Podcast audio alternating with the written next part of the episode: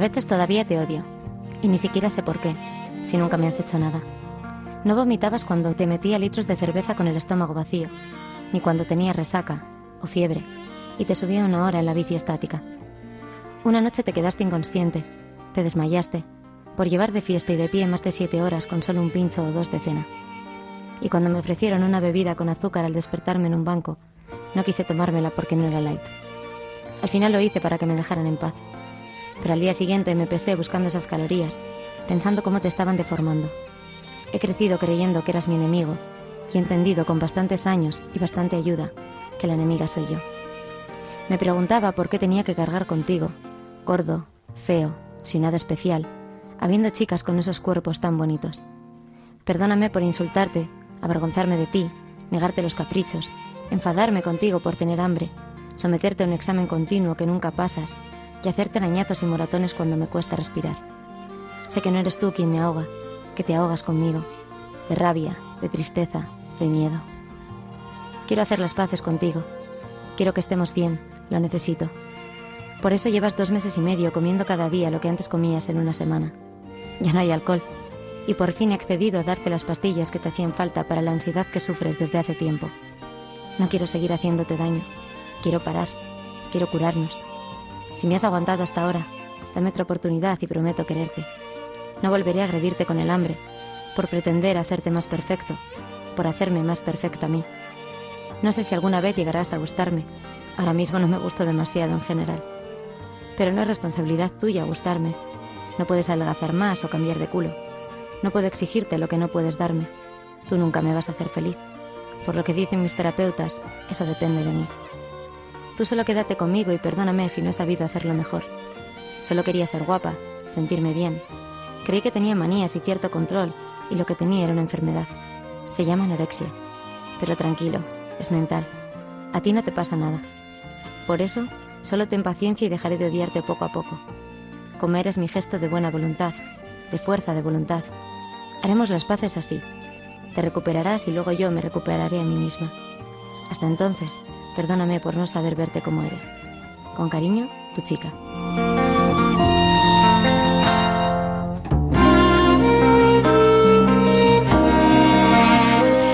Pues bien, este próximo miércoles, la Casa del Libro de Vitoria Gasteiz, ubicada en la calle Arca, número 11, va a coger a partir de las seis y media de la tarde la presentación de Kilo. Su autor pretende transformar sus 170 páginas en un billete, en un billete de ida hacia la recuperación de los trastornos de la conducta alimentaria. El viaje ya ha comenzado y como le ocurrió a nuestra querida Maya Barrena, ya es imparable. Solo hay que saber esperar en la estación adecuada y encontrar al compañero o compañera de viaje ideal, porque como dice Negu Carlson, así firma su obra nuestro siguiente protagonista, hay atracones que llegan y no son ni de azúcar ni salados, son los atracones de apego, de quien aterriza en tu vida y te escucha, te comprende, no te juzga y te acaricia el corazón. Y juntos diseñáis una estrategia, pedir ayuda.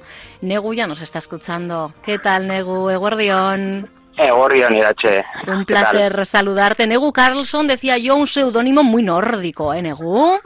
Muy nórdico, sí. La verdad es que apetecible, ¿eh? Cuanto menos, cuando ves la portada del libro y ves ese, ese nombre, ¿no?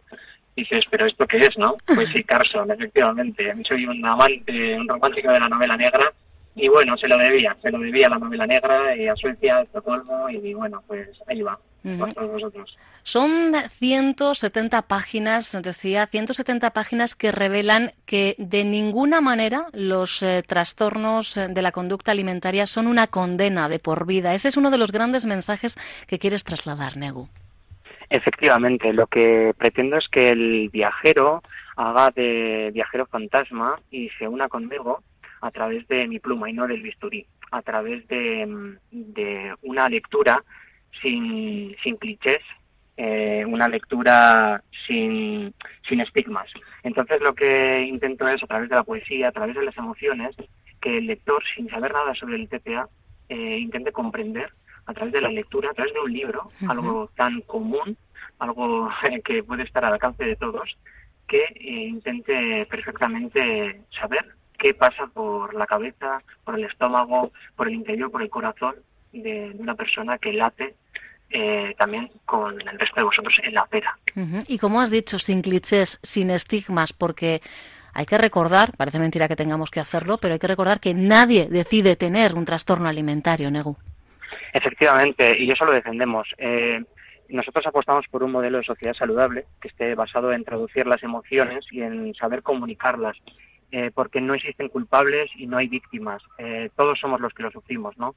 Eh, en este sentido, eh, ¿cómo, ¿cómo la pregunta que me acabo de, quedar en blanco? Repíteme. Que, digo que nadie decide tener un trastorno alimentario. por, eso, eh, eh, una de las cuestiones en las que tú más insistes es en alejarse ¿no? de, esos estigmas o de esos clichés, de esas ideas preconcebidas que tenemos en torno a una persona que sufre, ¿no? cualquiera que sea el trastorno de conducta alimentaria. Eso es, no hay edad, no hay sexo, eh, no hay raza. No hay peso siquiera, porque no hay peso, mm, eh, tú puedes tener un problema con 65, con 78 y con 45 kilos, ¿no? Efectivamente. Yo además insisto, ¿eh? en la sinopsis de, mi libro yo digo que desde muy pequeño la comida y yo tenemos una relación muy estrecha y que esa línea que nos separaba era, era muy ceñida, que éramos como si a meses.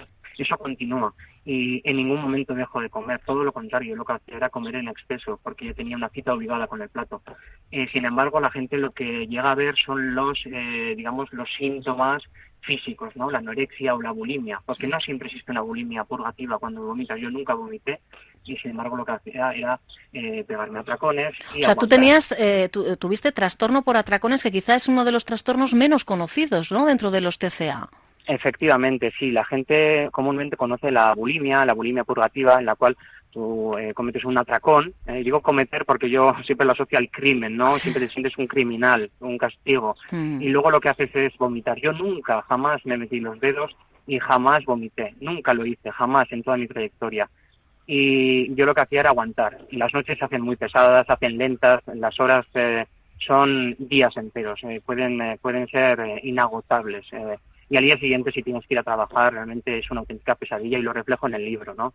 Entonces, eh, lo que haces es aguantar, aguantar como un auténtico titán, como un auténtico luchador. Y al día siguiente puedes optar por dos opciones, o ir al gimnasio y, efectivamente realizar una purga, eso es, y pasar en el gimnasio dos horas, y bueno, rebajar, digamos, rebajar esa, esa ingesta del día anterior que puede ser hmm. una auténtica brutalidad y bueno, en mi opinión, pues ha sido el capítulo más difícil de escribir en el libro, mucho más que, otros, o aguantarte y, bueno, aumentar de peso, aumentar de peso hasta llegar a, bueno, a, un bueno, a un peso muy poco saludable, muy poco saludable. Tú inicias la terapia ya con 31 años, pero es verdad que lo que apuntabas, eh, Negu, reconoces que mm, con apenas 7 años tú ya tenías eh, un problema, ¿no? Asociado por, entiendo, tus circunstancias, el contexto que te acompañaba en ese momento. Eso es. Cuando yo hablo de factores de riesgo, hablo de no tener los síntomas físicos, ¿no? que la sociedad no, no vea a una persona muy delgada hmm. y hablo de, bueno, una cita obligada con el plato, en este caso en, mi ambiente familiar, ¿no? Con mi madre en concreto. Y no hablo de culpables, no, no voy a decir que sea la hmm. culpable, pero sí es verdad que en un ambiente familiar disfuncional, digamos, en que los roles no, no asumen toda su responsabilidad, pues bueno, la cita obligada con el plato hace que yo, bueno, eh, ingiera cantidades copiosas de comida y que yo nunca pueda decir no o, que no pueda decir eh, ama no quiero comer más este primer plato y quiero ir al segundo no. Siempre tengo que comer lo que me ponen en el plato. Y mm. además eh, se suma a ello que sufro acoso escolar no porque tengo sobrepeso me llaman gordo o, incluso otras cosas soy fruto de burla y bueno soy una persona eh, introvertida tímida y además tengo tics nerviosos no algo que la gente bueno que puede eh, para pensar, pero bueno, ¿cómo puede ser esto? no Si, tenía tics nerviosos porque evidentemente la situación me, superaba. Claro, claro. Hasta que a los 17 años decides eh, pues dar el gran salto al vacío, como tú mismo lo, denominas, ¿no? Y, dejar de comer. Eso es. Yo en, en, el libro le llamo la reencarnación, ¿no? Sueño con una reencarnación le llamo estar de oferta, además le hago alusión o lo hilo con el supermercado, coge una oferta del 2x1, el 3x2, el chollo, ¿no? Hmm. Sin embargo, esa oferta, pues bueno, parece que me puede salir cara. Llegó a pesar 52 kilos. Eso una persona con unos 72, 73 creo que mido, eh, es muy poco. Eh, pierde muchísima masa muscular, eh, eh, muchísimas calorías siento muchísimo frío y llego a sentir hormigueos, siento a sentir, eh, bueno, en, mis propias carnes como cuchillos de afeitar. entonces es el peor verano de mi vida. En ese momento dices, pero si yo he hecho esto para vivir, ¿no? No puede ser. y bueno, pasas al otro lado de la moneda, ¿no? Eh, bueno, esa cara que pudo haber sido cruz, como yo eh, pongo en el libro, entonces, bueno, eh, te recuperas en el sentido de los kilogramos, como lo entiende la sociedad, ¿no? La gente te ve ya sin 52 kilos, pero lo recuperas a través del atracón, a través de la ansiedad y a través de la ingesta calórica abusiva. Pero, eh, bueno, como yo decía al, principio y lo aprovechaba esas, esas frases eh, en la introducción porque me parecen de las más valiosas, el hecho de encontrar a quien te, te dé la mano, eh, Negu, y te, y te ayude a, a empezar a caminar, ¿no? A que ese viaje hacia la recuperación sea real. Y eso lo dicho, a ti te llegó pasados los 30 ya. Efectivamente, sí. Además fue una noche muy especial. Eh, fue la noche de, de, las fiestas de Vitoria Gasteiz, la, noche que baja Celedón. No sé si fue algo, no sé, divino o humano. Desde luego, humano fue y sí que fue.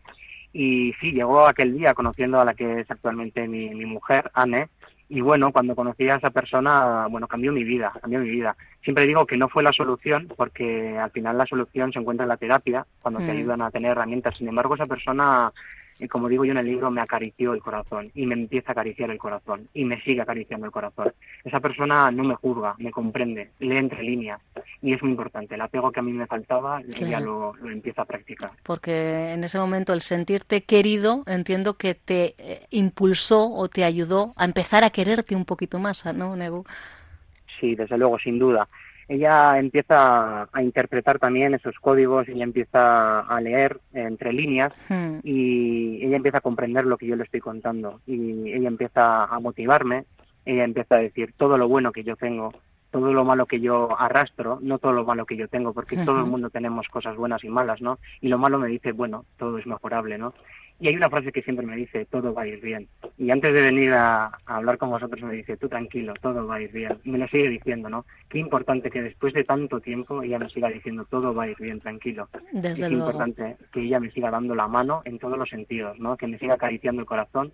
Y bueno, eh, sin duda ella y la ciudad de Vitoria-Gasteiz me han abrazado desde el primer día y me han acogido como, como uno más. Sí, porque hay que decir que Negu es Donostiarra, pero efectivamente a la vez, ¿no? De, adopción ya directamente Negu. Eh, sí, efectivamente. Yo ya soy un vez más adoptado. Bueno, yo intento ya decir que soy a la vez y la verdad es que no he tenido ningún problema al respecto. La gente sí que dice que estoy muy bien adaptado y además vendo muy bien la ciudad en el libro. Efectivamente. A ciudad. Sí. Ahora mismo os hablo desde el mural del tiempo de Vitoria que además eh, va a uno de los capítulos del libro que se llama eh, La partida de cartas, ¿no? El TCA o Trastornos de Cuenta Alimentaria es como una partida de cartas. En mi vida fue en la primera parte hasta los 17 años una partida de cartas con las cartas marcadas, porque las cartas marcadas las, bueno, las barajaba y las repartía mi madre. Y después una partida de cartas con trampas por mí misma, ¿no? En que igual las reglas las ponía yo. Entonces este mural también representa un poquito eso, ¿no?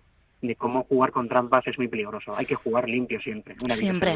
Efectivamente, ni siquiera los ases en la manga nos, nos sacan de determinados eh, atolladeros. Fijaros que ayer fue el Día Mundial de Acción contra los CCA y tú escribías en tu perfil de, de Twitter, Nego, hay paradas, estaciones, no le llames retroceso, llámalo por su nombre, sentarse, tomar aire.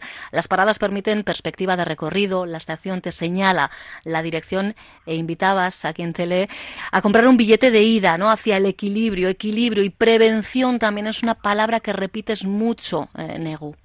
Sí, efectivamente.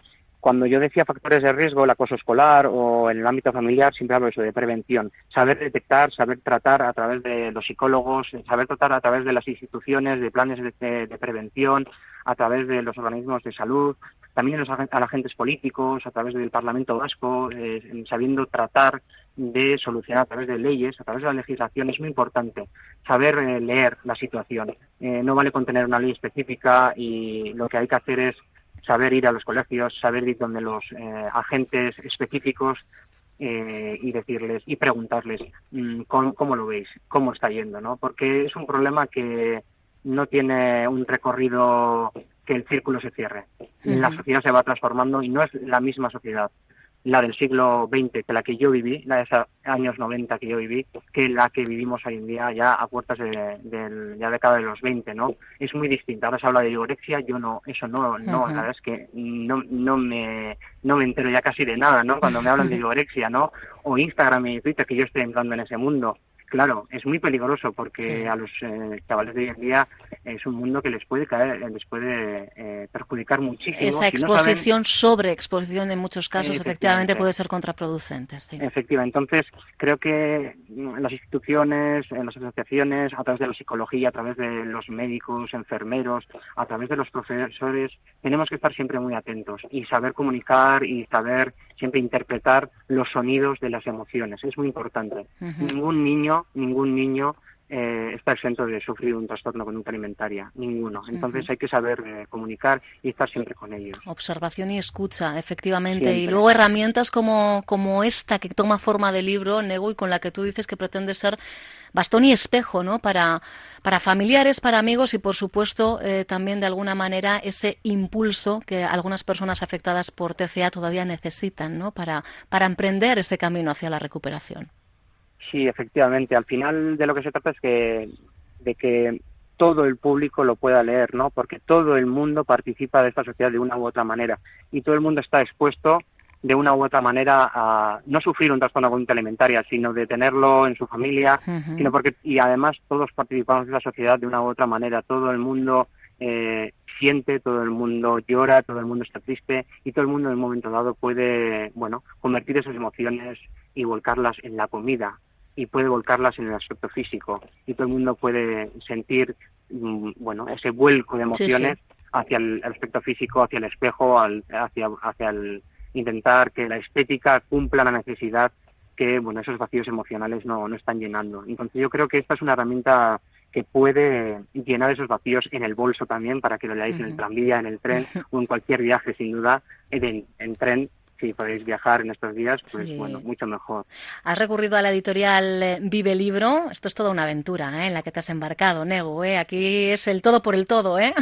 Sin duda, sí. Es un sello de autopublicación. La verdad es que estoy muy agradecido con el trabajo que han hecho. La verdad es que ha sido un, un trabajo, bueno, excelente, tanto en la portada como en el diseño del interior en que he podido formar parte con ellos.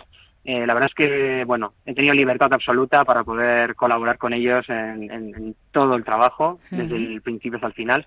Y efectivamente es un sello de autopublicación, por lo tanto me he marcado yo personalmente en ello porque, bueno, como suelen decir los chavales de hoy en día, me va la vida en ello, ¿no? Entonces, sí, efectivamente, era, era un proyecto personal y si tenía que llegar el primer trabajo, mi ópera prima tenía que ser esta, sin duda, kilogramo, tenía que ser esta y os ofrezco a todos con mucho cariño y mimo ¿eh? que está escrita así, para que sea una herramienta, sin duda, y lectura, por supuesto. Exacto, y además, efectivamente, ¿eh? para todo tipo de públicos, no necesariamente has tenido que vivir una experiencia similar o, pertenecer al entorno de alguien que haya sufrido algún trastorno de la conducta alimentaria, ni mucho menos, porque son eh, textos eh, que Neu Carlson ha ido escribiendo a lo largo de su vida y que ahora toman forma de, libro. Libro que se presentará, como os decía, este mismo miércoles a partir de las seis y media de la tarde en la Casa del Libro de Vitoria Gasteiz, en la calle Arca número 11 y por supuesto, aunque sea a la vez de, adopción, también, también irá a su Donostia natal y lo presentará el miércoles 19 de junio, en este caso a las 7 eh, de la tarde, también en Casa del Libro, Nego. No, en, el Lugarit Culturechea. Eh, Eso es en la Casa de Cultura Lugaritz del barrio del Antiguo, en Donostia. En Lugaritz Culturechea, en este caso, miércoles 19 de junio, 7 de la tarde, pero lo dicho, lo más inminente, este miércoles, seis y media, Casa del Libro de Vitoria Gasteiz, tenéis la posibilidad de escuchar allí in situ, en persona, de trasladarle vuestras dudas, vuestras inquietudes a Negu Carlson, que estará encantadísimo de iniciar con vosotros y vosotras, ¿eh? si es necesario también ese viaje hacia la recuperación, porque claro que sí, todo va a ir bien, claro que va a ir bien. Negu, un verdadero placer y nos seguimos encontrando en el camino, compañero. La próxima parada, la próxima estación, quién sabe, pero a verla la habrá, eso estoy segura de ello. Yo también. Es un placer para mí, Irache, bueno, haber participado en tu programa porque, tal y como te comenté, para mí eres un timbre de mi eh, mobiliario radiofónico. que sepas que no sé si alguien me había dicho algo tan bonito como eso, ¿eh? Cuando lo pues leí me emocioné mucho, ¿eh? Pues para mí es un auténtico sueño hablar contigo en las ondas, de verdad. Has participado de muchas horas de, de radio, de muchas horas las que he estado en mi cama, en mi cocina, en mi salón, escuchándote. De verdad, es un auténtico sueño hecho realidad. Pues un placer que te hayas convertido en protagonista de este ratito de radio y lo dicho, por los que están por venir, porque evidentemente Negu tiene muchas historias que contar, estoy segura, y saldremos de esta dinámica y la, bueno, pues eh, la, historia de un escritor en ciernes está por escribirse y seremos testigos también aquí, claro que sí, en Onda Vasca. Negu, lo dicho, hasta muy prontito, fortísimo el abrazo. Igualmente, muchas gracias. Agur. Agur. Onda Vasca. Diez años contando contigo.